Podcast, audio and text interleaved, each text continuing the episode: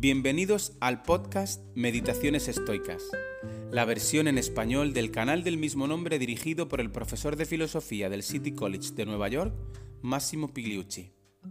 En cada episodio se compartirán reflexiones y pequeñas dosis de la sabiduría de los antiguos filósofos estoicos de Grecia y Roma.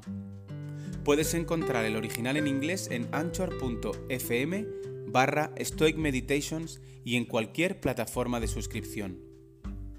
Las reflexiones de hoy provienen de Epícteto, en Discursos 1, 1.32.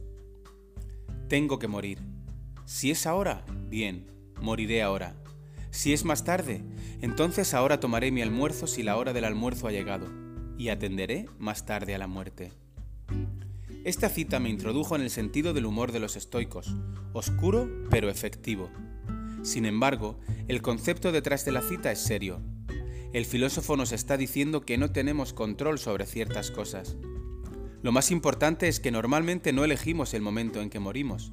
Si tiene que ser ahora, ahora va a ser, pero lo más probable es que no sea ahora, en cuyo caso me esforzaré para tomar buenas decisiones y priorizar las cosas.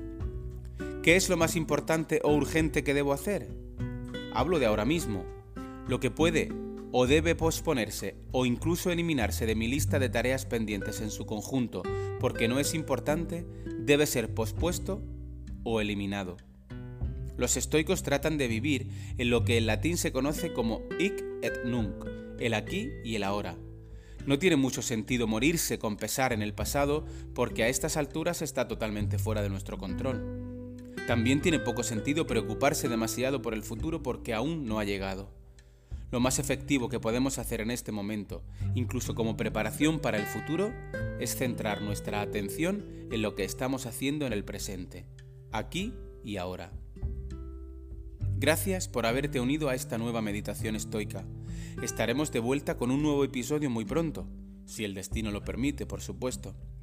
Si te parece adecuado, conveniente y útil, puedes dar visibilidad a este canal suscribiéndote y pulsando el botón me gusta.